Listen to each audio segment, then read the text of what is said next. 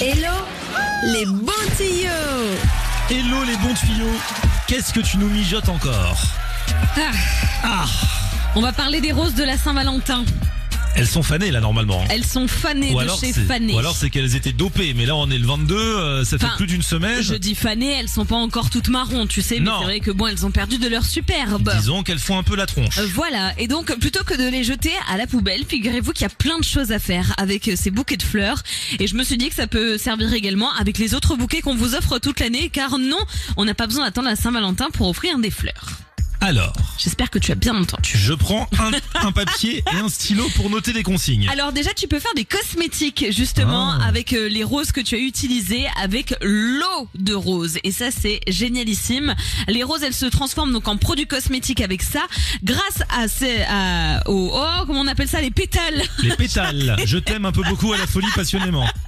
Je sais pas ce que j'ai comme problème, notamment pour celles qui ont des problèmes, celles et ceux d'ailleurs qui ont des problèmes de peau, une peau assez sensible. Eh bien, l'eau de rose, c'est génialissime. Il vous faut tout simplement deux poignées de pétales de rose avec de l'eau distillée et pas de l'eau du robinet. Attention, ça c'est impossible pour faire des cosmétiques bons pour notre peau. L'eau distillée, vous en trouvez dans les magasins bio et euh, dans les épiceries notamment.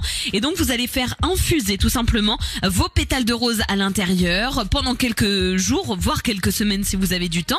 Et ensuite, cette eau de rose, elle va vous permettre au quotidien, eh bien, de vous rafraîchir le teint, notamment le matin au réveil quand on a un peu la tête dans le brouillard. Eh ben, ça permet de réveiller la peau et surtout, ça sent particulièrement bon. Ah ouais. Attention par contre à la conservation, toujours au frigo et pas plus d'un mois. D'accord. Maintenant que vous savez ça, vous pouvez également utiliser les roses pour faire de la confiture.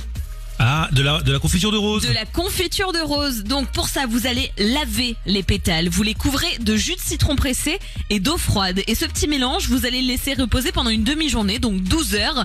Et ensuite, vous déposez les pétales dans une casserole avec un verre d'eau et 250 grammes de sucre en poudre.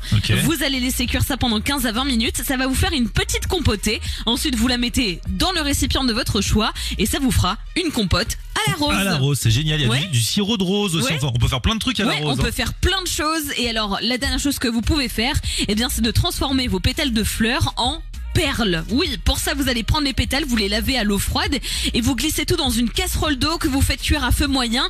Et ensuite, vous faites mijoter la préparation pendant 30 minutes, deux fois par jour. Pendant trois jours et tu vas voir, tu vas avoir une texture de pâte à modeler Hein et à partir de là, bah tu peux créer le bijou de ton choix ou même une petite sculpture faite à la base des roses de Saint-Valentin et le tour est joué. Eh, franchement, et on amortit vraiment la rose jusqu'au bout. Clairement. Parce que c'est vrai qu'en plus, quand on les achète pour la Saint-Valentin, elles coûtent trois fois le prix euh, par rapport à en temps Et normal. ben voilà, comme ça au moins c'est fini. Exactement, une fois de plus, nous pouvons dire merci. Hello les bons tuyaux.